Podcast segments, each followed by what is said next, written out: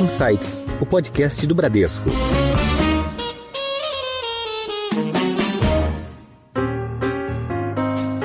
Olá, bem-vindos a mais um episódio do Insights, o seu podcast semanal com ideias que provocam um novo jeito de pensar. Eu sou a Priscila Forbes e este episódio é mais um da série Net Zero, onde nós vamos conversar com a Novelis. O alumínio sempre exerceu um papel fundamental na economia brasileira. Em 2020, o país chegou a ser o sexto maior exportador mundial deste metal, além de suprir toda a demanda interna de produtos. Mas onde estão as oportunidades de crescimento e como garantir que a descarbonização aconteça nesse setor tão relevante para a nossa economia? Existe uma empresa que está à frente das mudanças e ditando tendência quando o assunto é alumínio e sustentabilidade. Estamos falando da Novelis. Convidamos para a conversa de hoje, que é mais uma da Net Zero, o Francisco Pires, presidente da Novelis na América do Sul. Francisco, seja bem-vindo ao Insights. Obrigado, Priscila. Um prazer estar aqui com vocês para conversar sobre esse assunto tão importante para o meio ambiente e tão importante para a sociedade de maneira geral. Legal. Quem está de volta ao Insights é o Marcelo Pasquini, que é diretor de sustentabilidade do Bradesco. Pasquini, bem-vindo de volta. Obrigado, Priscila. Sempre um prazer enorme estar aqui com vocês. Francisco, a Novelis é líder é, na produção de alumínio plano, laminado, né? E também é a maior recicladora de alumínio. E ela é controlada pela Indalco, que é uma empresa com, com sede em Mumbai, na Índia, e a Indalco, por sua vez, também faz parte do grupo indiano também de Mumbai, do grupo Aditya Birla. É, mas queria pedir para você, nas suas palavras, né, apresentar a aqui para os ouvintes do Insights, falar um pouco sobre a atuação da empresa, principalmente aqui no, no Brasil, e o momento da, da, da empresa, falando um pouco de grandes números, faturamento, por favor. Ok, Priscila. É, a Novelis ela nasceu é, em 2005 ela nasceu a partir de um spin-off da, da, de uma gigante de alumínio chamada Alcan, alumínio canadense, porque naquele momento se percebeu que o alumínio existiam dois tipos de negócio muito diferentes dentro da indústria de alumínio.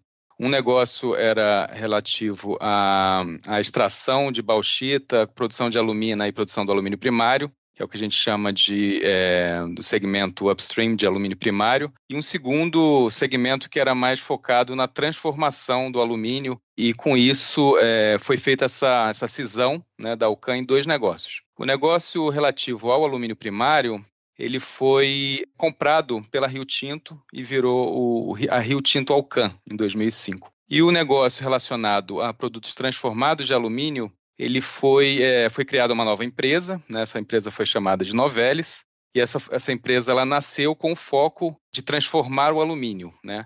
É, em 2007, essa empresa foi comprada, essa nova empresa foi comprada pelo grupo indiano, o conglomerado indiano Aditya Birla, que já tinha negócios no segmento de alumínio. Então, a Novelis nasceu em 2005 já com uma, um modelo de negócio muito focado em é, economia circular. Né? Eu digo sempre que isso está dentro do nosso DNA desde, desde o momento que a gente nasceu. Porque a partir do momento que a gente não tinha mais a produção de alumínio primário, a gente precisou desenvolver e se especializar na reciclagem do alumínio. Porque sem o alumínio a gente não tinha, que é a nossa principal matéria-prima, a gente não teria como atender os nossos mercados é, finais.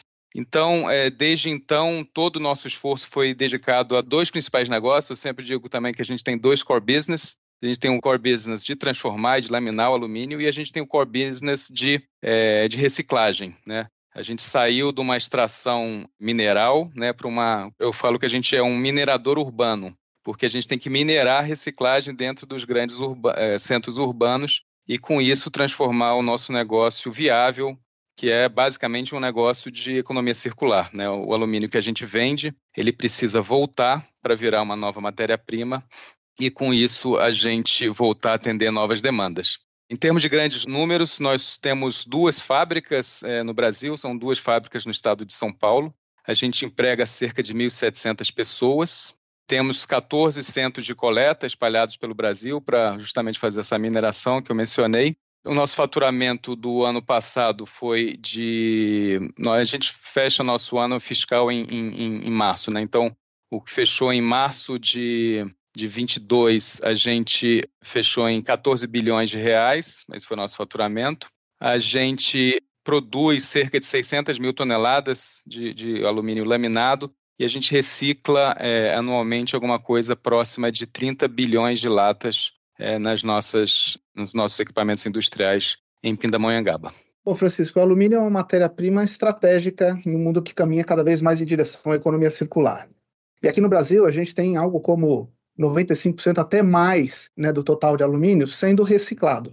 E vocês têm também uma meta declarada de atingir a neutralidade de carbono até 2050, né, mas já, já reduzindo a pegada de carbono em até 30% até 2026. Como é que vocês casam essas duas estratégias, né, de atingir a neutralidade de carbono junto com essa é, economia circular? Como isso casa dentro da sua estratégia?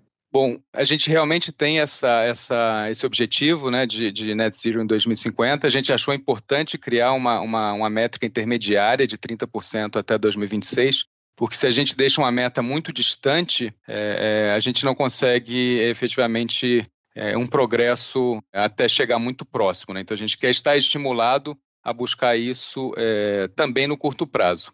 A gente emite aqui no Brasil alguma coisa na faixa de 3 milhões de toneladas de CO2. É, mas é importante ressaltar que a gente mede isso no, no chamado escopo 1, 2 e 3. É, que significa que a gente mede isso dentro das emissões internas, mas também a gente soma todas as emissões dos nossos fornecedores, né, o que é famo o famoso escopo 3. Né? Então, dentro dos nossos 3 milhões de toneladas, 85% desses 3 milhões de toneladas vem do escopo 3. Então, quando eu falo que a gente tem esse modelo de negócio focado na, na reciclagem, o conteúdo reciclado dos nossos produtos ainda não é 100% reciclado, ele é atualmente de 80%. Então, ele foi caminhando nos últimos 10 anos de, de 30%, a gente já chegou em 80%, mas é, essa é uma, esse é um caminho que ainda a gente ainda tem, ainda tem que progredir. Né? a gente tem que chegar, apesar dos, dos 98% né, que você mencionou de, de, reciclagem das latinhas no Brasil, parte desse, desse material reciclado não volta para a gente. Parte desse material reciclado vai virar bloco de motor, vai virar, vai para a indústria do aço como desoxidante. Então, existe uma competição grande pelas latinhas. Né? Os 98%, cerca de 65% vem para a gente, a gente importa é, por volta de, de 10, 11 bilhões de latas também, é, de fora do Brasil. E a gente precisa caminhar na substituição desses últimos 20% de alumínio primário por mais alumínio reciclado. Acho que uma métrica interessante, é, Marcelo, é que o alumínio reciclado ele, ele é, consome 95% a menos de energia do que a produção do alumínio primário, que é intensiva em energia. Então, cada tonelada de alumínio primário que a gente substitui por alumínio reciclado, ele se alinha com o nosso modelo de negócios e ele nos, nos deixa um pouco mais próximos daqueles 30%. Obviamente, para chegar no dois, em 2050 net zero, a gente vai precisar trabalhar também é, é, com os nossos os outros 15%, né? O, principalmente o que está sendo emitido dentro de casa. E aí esse já é um plano mais de, de longo prazo. É, as nossas principais emissões vindo é, do nosso processo industrial, elas vêm do, da refusão do alumínio, que é feita com gás natural. Então, o desenvolvimento tecnológico que a gente tem que ter dentro de casa, né, fora a substituição de alumínio primário pelo alumínio secundário, é secundário que no final das contas a gente quer ser 100%, é, a gente precisa criar novas tecnologias ou gerar novas tecnologias para fundir o alumínio. Não adianta a gente continuar fundindo com gás natural. É, algumas tecnologias que a gente está olhando atualmente são é, fusão por plasma e uma outra também que a gente está estudando é, fortemente é o hidrogênio verde. Então, existe bastante R&D, né, bastante pesquisa e desenvolvimento para chegar no net zero. Não, não, é, uma, não, não é um caminho é, simples, né, pra, pra uma, principalmente para uma indústria de alumínio. Realmente não é um caminho trivial, né?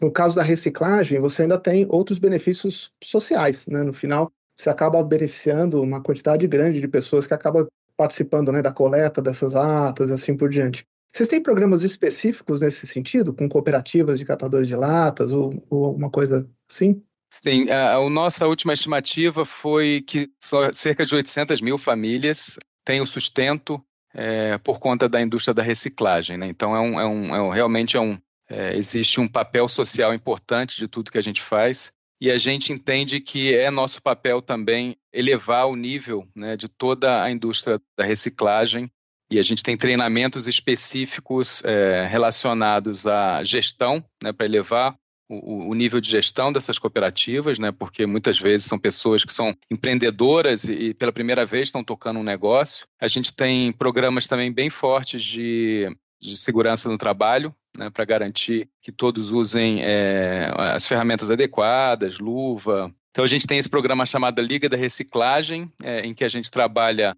é, é, nesse, nesse lado mais de gestão, de segurança e de educação. Né? É, um, outro, um outro projeto que a gente está preparando agora é a educação à distância, né? para a gente poder conseguir é, transferir né? e, e, gerar conhecimento e, e, e, treinar um número muito maior de cooperativas do que a gente vinha fazendo até então.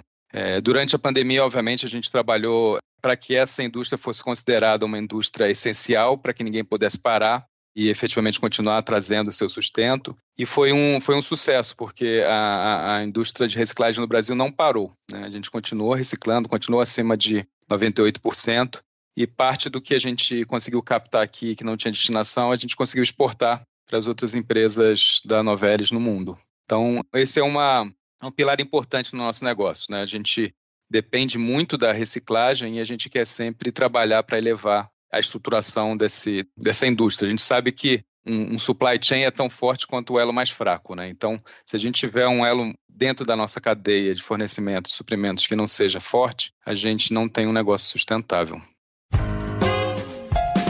Em alta.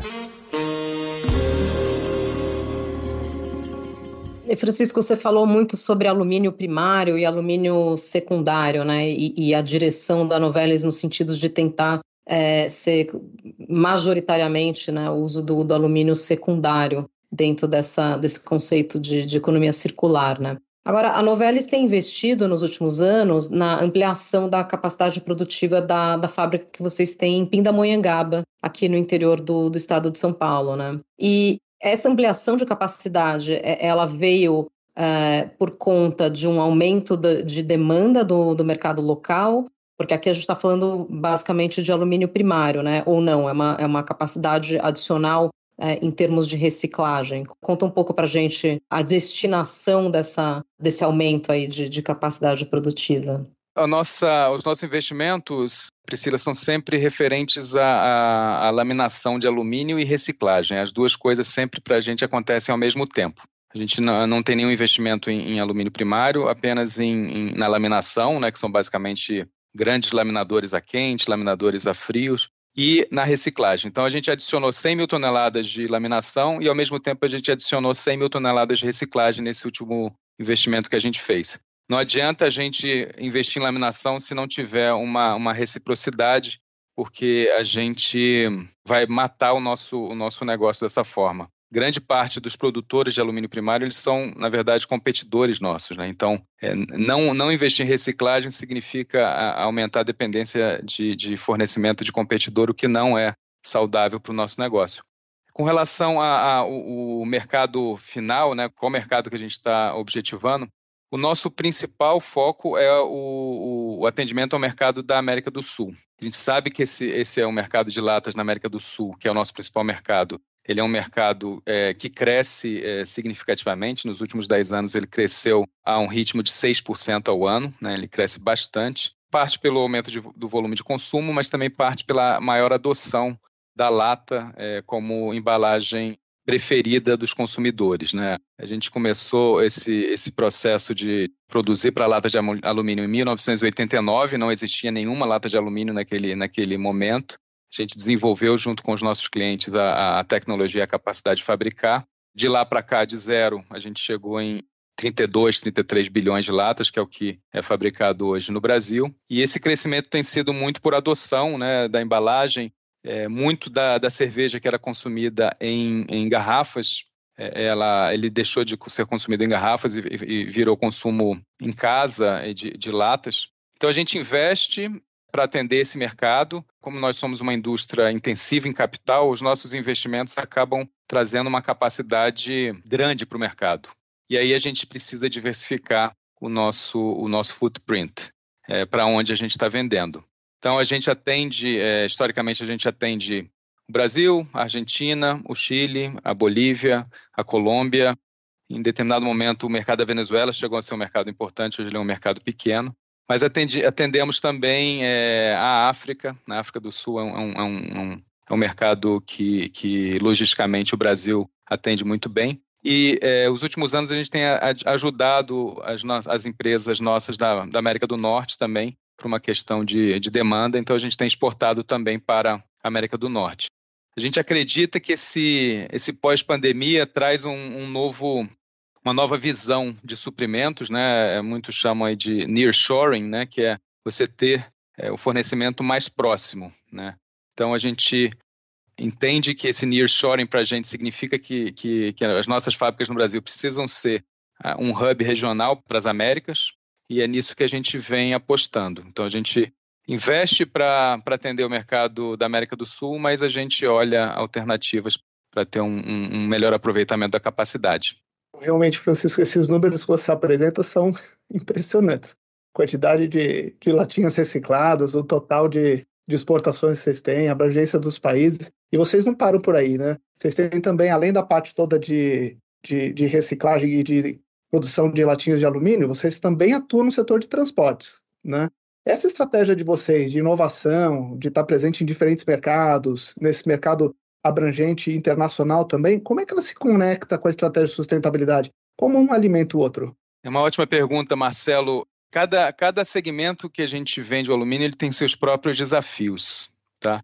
Então eu comentei bastante sobre os desafios do segmento de lata, que é onde é, a nossa fábrica, as nossas fábricas aqui no Brasil, elas é, têm um maior volume de vendas mas outros segmentos eles apresentam desafios e oportunidades diferentes. É, um dos segmentos que você mencionou, o automotivo, né, transportes, ele tem um, um, desafio atualmente bem interessante, que é o desafio da eletrificação. Né? A gente é, tem escutado e tem visto muito as montadoras globais todas indo nessa direção de aumentar a eletrificação da sua frota, né, de, do, dos carros que são vendidos. E aí o alumínio ele entra como um material estratégico. O alumínio ele, é, ele pesa um terço do que pesa o, o aço. Peso específico dele é um terço, é dois terços menor do que o aço, ele pesa é, 33% do, do equivalente no aço. É, quando você coloca toda a eficiência e a capacidade de resistência, a capacidade de é, redução de peso do alumínio para um carro é de 40%. Né? Então, é uma capacidade importante e que vem muito é, alinhada com a necessidade dos carros elétricos de aumentar a autonomia. Então, você imagina, para uma determinada bateria, tecnologia de bateria, o carro poderia andar 200 quilômetros. Né? Quando você coloca o, o, o, material de alumínio como parte da solução é, daquele automóvel, ele pode ir para 250, 300 quilômetros. Então, quando, quando está se estudando essa, essa, essas oportunidades de eletrificação, é, o alumínio ele vira um, um parceiro estratégico. Né? Ele já vinha sendo um parceiro importante para os veículos de combustão interna, porque ele ajudava a reduzir emissão. Né? Um carro mais leve, ele, ele reduz a emissão. Esse foi um mercado que foi muito desenvolvido nos Estados Unidos, porque nos Estados Unidos os carros são muito pesados, né? E existiam regulamentações é, importantes para redução de emissão. Aí o alumínio entrou como, como, como parceiro. Na sequência, no, no carro elétrico, também a gente entrou como uma potencial solução para o aumento de autonomia. Então a gente vem sempre trabalhando junto com os nossos parceiros é, do segmento automotivo para ver como que o alumínio pode é, ser parte da solução.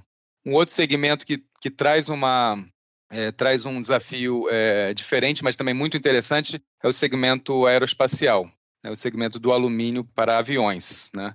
Esse foi um, um, um, desenvolvimento tecnológico, né? o alumínio para aviões foi é um desenvolvimento tecnológico de décadas. Né? Então, é, é, um, é um alumínio de alta tecnologia que, que tem uma liga super é, específica e, e tecnológica. Só que ao longo de todos esses anos, o desenvolvimento foi focado em uma liga confiável, de alta resistência, leve, para que pudesse ser utilizado nos aviões. Porém, nunca foi é, um foco muito grande a reciclagem desse alumínio. Então, a liga que tem hoje nos aviões, ela, ela não é uma liga é, que a gente chama de recycling friendly.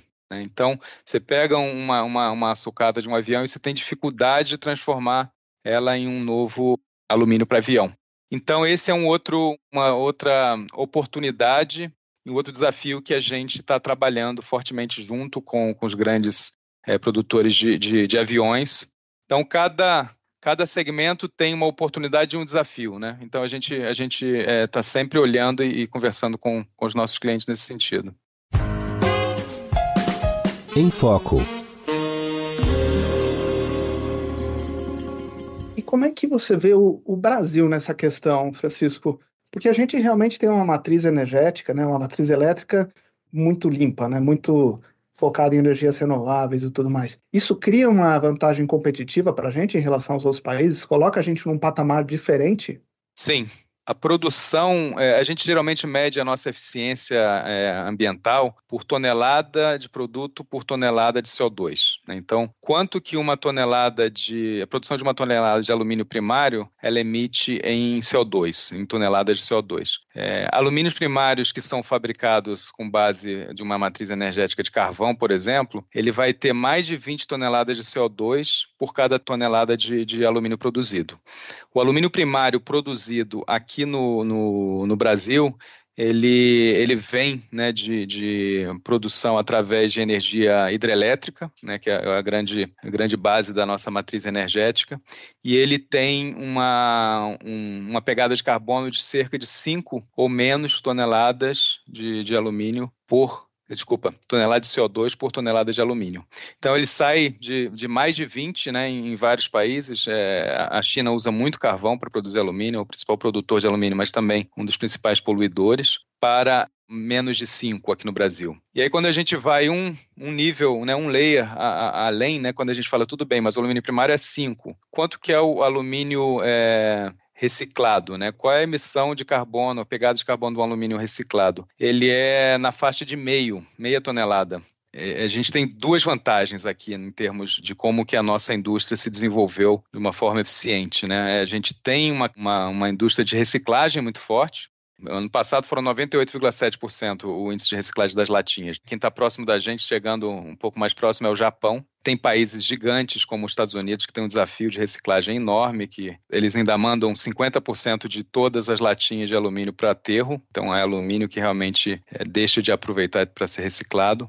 E a gente tem uma indústria é, de alumínio primário também bem competitiva, com uma pegada bem baixa proporcionalmente. E essa parcela que você deu esse exemplo nos Estados Unidos, que não é destinada à reciclagem, fica ali nos, nos lixões e não, não, não se degrada, né? Ela não... Então você cria um problema aí realmente de descarte grande, né? Sem falar desses esses usos, como você citou ali, dos, dos aviões, o que, que você faz quando o avião está sucateado e você não pode reaproveitar aquilo como sucata, né? Não tem descarte para isso, né? Qual, qual, que seria aí o, a, a destinação disso? No caso do, dos aviões, o que acaba acontecendo é que ele é reaproveitado em, em, em outros segmentos, né? O, o, que a gente entende como o, o, ciclo perfeito, né? É o mesmo produto voltar para o mesmo produto sem perda. Essa é a beleza do, do alumínio. Então, nosso objetivo no aeroespacial espacial é que aquele avião vire um avião, não vire um outro produto, uma panela, algum, algum outro alumínio que a gente considera na escala né, é, de, de tecnologia menos avançada. Mas o, o, o, exemplo que você deu dos aterros né, dos Estados Unidos é, é, é verdadeiro. A gente está investindo bastante em, em novos, é, novos equipamentos de reciclagem nos Estados Unidos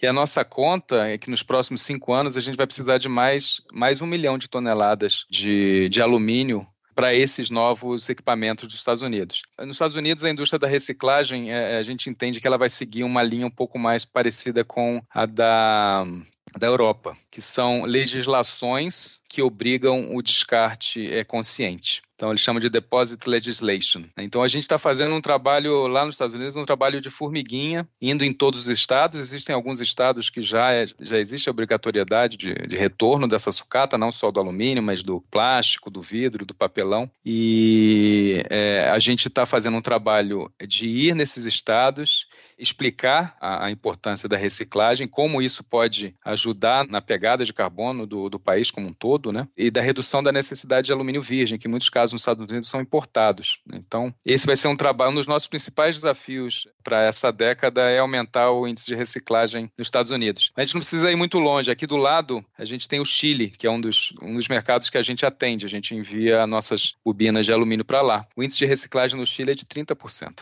Baixo, muito baixo. Muito baixo muito baixo. Então, a gente está é, tá colocando um foco especial. Não adianta a gente mandar a bobina para lá se a lata não voltar, porque aí quebra o, o ciclo, né? E isso é por conta de legislação mesmo, falta legislação para né, estimular essa reciclagem, é isso? É, no Chile, a gente entende que o modelo de negócio do Brasil poderia funcionar também no Chile. Né? Já, obviamente, a gente vai entender as particularidades, as peculiaridades. Né? A gente tem, tem pessoas agora no Chile contratadas, a gente chegou a pensar já em desenvolver um centro de coleta lá, porque a partir do momento que você tem centros de coletas espalhados e que você compra todo o alumínio que for trazido lá, né, como sucata, você estimula a indústria naquela região. É, a gente aqui no Brasil, a gente tem um compromisso com o governo, inclusive, né, dentro da Política Nacional de Resíduos Solos, de, Sólidos, de garantir pelo menos 95% de, de, reciclagem. Isso significa que a gente precisa espalhar centros de coleta no Brasil e quem quiser vender, a gente tem que estar disposto a comprar. Uhum. Porque se você não colocar essa infraestrutura, esse índice de reciclagem, ele não, ele não se mantém. Né? Então,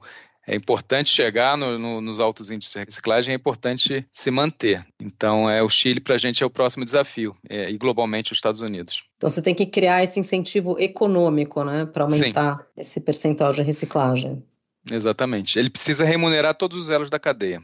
E esse talvez seja um dos, um dos desafios de outros, é, outras matérias-primas. Né? O alumínio ele tem a, o valor intrínseco, né? ele tem um valor agregado. Logisticamente, ele é um produto que ele, ele é transportado de uma forma eficiente, porque ele é pesado. Então, existem outros, outros materiais de embalagem que não têm esse mesmo valor agregado e não têm essa mesmo, esse mesmo peso específico. Essas equações para plástico, papel, esses outros insumos, para eles realmente viabilizarem, saírem dos patamares de 30%, 40%, eles precisam remunerar todos os elos da cadeia, eles precisam ter centros de coleta próximos do consumo. Então, é uma estruturação que não se faz da noite para o dia. Então, hoje, entre os materiais recicláveis, né, que você citou aqui, papelão, plástico, alumínio, etc., o mais competitivo, o mais interessante para o coletador ou catador que, que trabalha nas cooperativas, realmente ele tem a preferência por trabalhar com alumínio, né?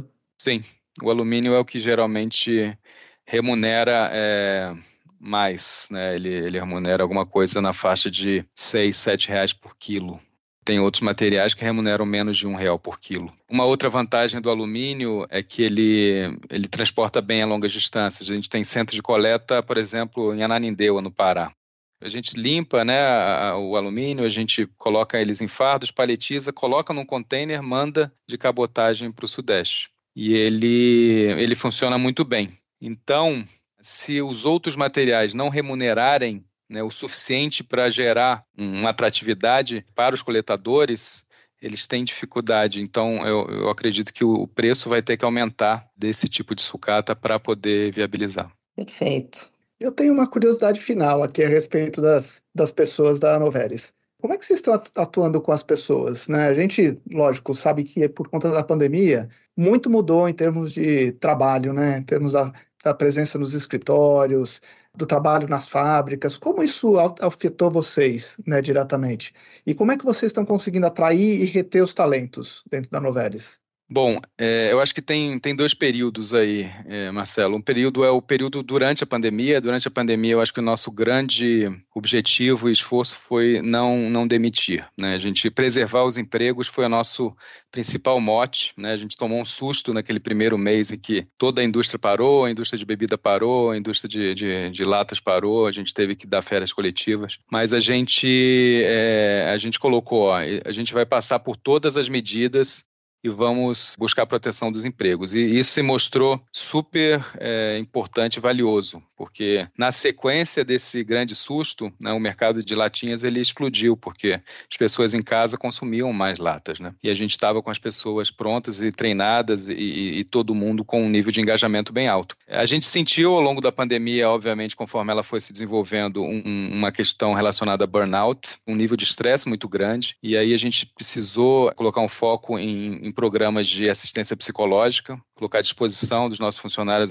assistência psicológica. A gente entende que o burnout ainda é uma, uma um ponto de, de atenção as pessoas, durante esse período, muitas vezes não colocavam limites entre trabalho, né, ao trabalhar em casa, né, o que, que é trabalho, o que, que é vida particular. Então, esse, esse é um tema ainda importante. Faz mais ou menos um ano e meio a gente desenvolveu uma política de trabalho flexível para as funções administrativas, né, que consiste em trabalhar pelo menos três dias em, é, no escritório e dois dias em casa. A gente está vendo agora qual é o ponto de equilíbrio, se é, é dois em casa três no escritório ou três em casa, dois no escritório, a gente ainda está tentando achar esse ponto de equilíbrio. A gente não sofre, não vem sofrendo nenhum tipo de problema de produtividade. Obviamente, a gente sente que o nível de engajamento e as pessoas gostam do período que eles vêm para o escritório. A gente trocou de escritório, fez questão de, de trazer para um escritório com um outro layout, com uma outra uma outra forma de interagir, né, mais colaborativa, mais um ambiente mais aberto, sem salas, né, para ninguém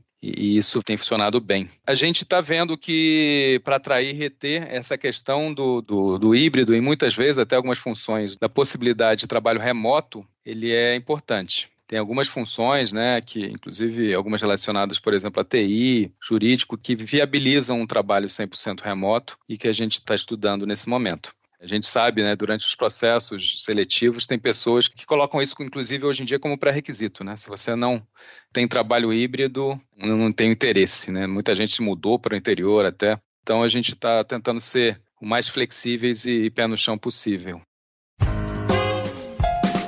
Seu guia Francisco, a gente está, infelizmente, chegando ao final aqui né, do, do nosso episódio, mas a gente tem uma tradição aqui que é pedir dicas culturais, é, pode ser é, livros, séries, documentários ou qualquer coisa que você ache válido compartilhar aqui com, com os nossos ouvintes. Então, te convido a, a passar as suas dicas aqui. Eu sou um leitor assíduo, então acho que eu vou dar algumas dicas aí de, de livro. Dar uma, uma dica, talvez, é, de um livro que eu acabei de ler, que é um pouco mais leve, né? Eu gosto de ler biografia, e a última que eu, que eu li foi a do, do Eike Batista. É, eu achei uma, uma leitura bem leve, é, bem interessante, da Malu Gaspar, né? E me, me trouxe alguns pontos que ressoaram bem com alguns, alguns temas e algum, algumas ideias que eu acho que são importantes, né? Uma delas é a importância de, de escutar o contraditório. É, o, o, livro, bom, ele fala do período em que a, as empresas X, né, do Eike Batista, elas, elas subiram uhum. e ele virou o homem mais, o terceiro homem mais rico do, do mundo, né? Ficou claro que a, a importância, né, quando eu li o livro, a importância de saber escutar o contraditório e dar importância a outros pontos de vista. Ficar é, apenas escutando o que você gosta, o que você acha que é a sua verdade, para uma pessoa que está numa posição de decisões de alta complexidade, como é um executivo no Brasil, principalmente, essa importância de, de escutar e de ter pessoas no seu time com pensamentos é, diversos. E, e, ficou claro que quando eu li o livro que muitas vezes não era essa a tônica durante esse período aí do, da grande ascensão das empresas X. E aí a Malu Gaspar lançou recentemente é uma biografia não autorizada, mas muito bem escrita. A Malu Gaspar é uma ótima jornalista. E o segundo um pouco mais filosófico, que eu li já alguns anos atrás, chama é, O Homem em Busca do Significado, de um significado, que é de é um livro antigo, ele é um livro de 1946, ele é um livro escrito por um é, uma pessoa que esteve nos campos de concentração na Segunda Guerra Mundial e que desenvolveu toda uma vertente de psicoterapia durante esse período que ele teve. Ele sobreviveu a, a, esse período de, do Holocausto durante a Segunda Guerra e ele escreveu esse livro em que ele, ele dá algumas, algumas pistas né, de como você descobrir o seu, o seu significado, o seu propósito. E foi um livro que realmente me abriu muito a cabeça. Eu li há bastante tempo, mas ele ainda impacta bastante para mim. A Man in Search of, of Meaning. Né, um homem em busca do seu significado. Não, mas que uma história muito inspiradora, sem dúvida. Marcelo, o que, que você traz de dicas hoje? Bom, hoje eu pensei em, em, compartilhar com vocês um podcast que eu tenho escutado bastante, que é do Adam Grant. O Adam Grant ele é um, ele é um psicólogo organizacional.